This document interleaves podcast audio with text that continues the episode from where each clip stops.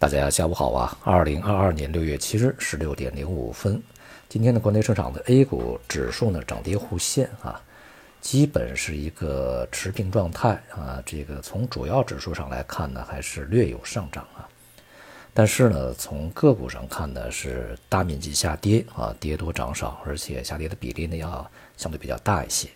那么其中呢，我们可以看到一个比较明显的现象，就是在前期啊涨幅比较大的一些行业板块。比如说新能源汽车啊，电子半导体，那么在今天呢是大幅回落的啊。那么在前期表现相对比较平淡的啊、沉闷的，像医药啊，以中药为主啊，带动了一波上涨。也就意味着呢，在前期啊累积一定涨幅的这些行业板块啊啊，目前处在一个获利回吐状态啊，而一些这个板块呢在补涨。成交量呢再度是超过一万亿，但是今天并没有在如此大的成交量之下啊，市场获得一个继续的这个延伸性的上升行情，显示呢当前市场啊这个出现分歧啊，也就是获利盘呢在当前啊有获利了结的一些迹象。在市场信息层面啊，昨天呢激励大盘有比较好上涨的一个因素，就是美国呃在讨论这个将。中国的一些关税啊，去取消啊，但是呢，在昨天晚间传来新的消息啊，也就是美国的这个贸易代表啊，戴奇他表示呢，抗击通胀是一个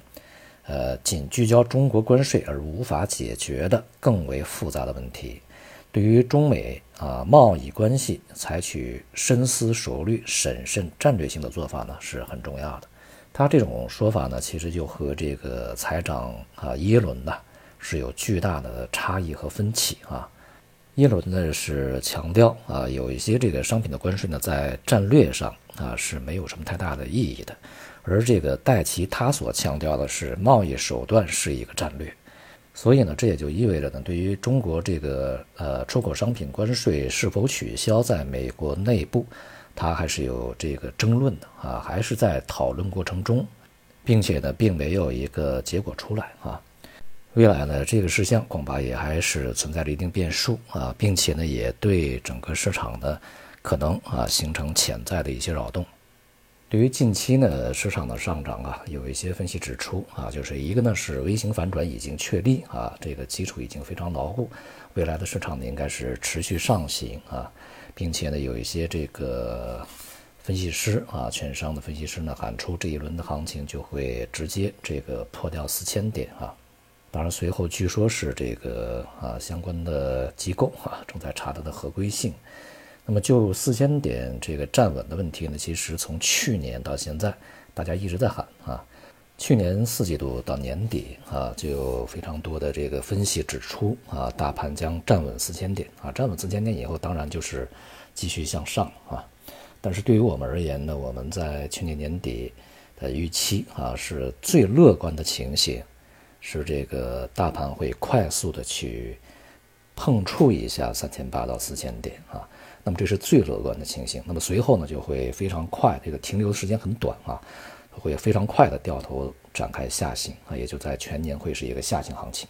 那么事实上呢，从年初的行情的表现来看啊，它并没有实现一个最乐观的情形啊，它是一个比较正常的情形，就是从一开年就开始展开下行。那么今年呢，无论是外部的形势还是内部的形势，都相当复杂啊。未来的经济增长、企业盈利增长，都是面临着比较大的压力的啊。对应现在股票的估值仍然相对比较高的情况下，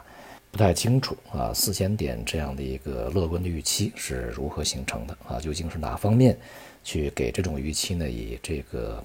充分的依据啊、信心和这个支持啊？如果说啊，在比较乐观的情形下，这一次的反弹上涨，大盘会挑战一下三千三到三千四啊，甚至更高一点。个人看呢，这种预期吧，虽然说仍然是显得比较乐观啊，但是还在这个范围之内，就没有太出圈儿啊。而四千点的目标啊，甚至是突破四千点的这个目标呢，在当前情况下来看呢，似乎是以期望啊代替了认真严谨的分析。就市场本身而言呢，在当前啊，指数呢还是处于稳定的这个状态之下啊。那么我们看它的内部结构呢，已经发生了相对比较微妙的一些变化。而这些变化呢，也说明啊，在这个当前这个阶段啊，有人在进，有人在出，尤其呢是这轮反弹的一些领军板块啊，在当前呢有明显的这个大手笔出走的这些状态。那么接下来呢，市场啊，呃，有可能会进入到一段时间的震荡这个整理过程中啊。而在未来呢，这个市场需要去继续观察一些经济的形势啊、内外部的环境变化呀、数据啊等等啊，以去评估这一次经济这个恢复啊它的一个力度和持久性的一些问题。而从外围方面看呢，美国国债收益率以及像欧洲啊这些地方的这个国债收益率啊是再度走强啊，并且呢逼近了前期的高点位置啊。并带动像这个债市的下跌以及美元呃指数的一个重新的回升，市场呢对于美欧未来的经济前景啊以及通胀前景呢越来越悲观啊，预期呢越来越向下调，这都对未来的风险市场呢形成比较大的压力啊，当然也会扰动我们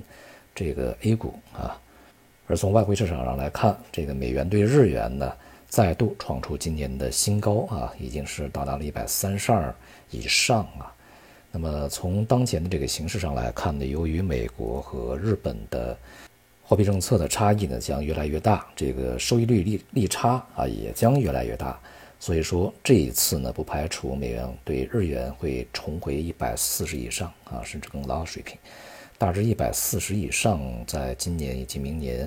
呃实现的可能性是相当大的。因此呢，在前期啊这个。日元只是抵达了一百三十附近的时候，就有一些投资者问，是不是可以去买日元了？跌了这么多啊，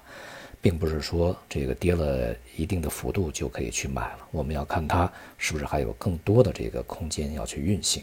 那么利差究竟要拉到多大才会停止啊？这才是这个驱动整个汇率啊，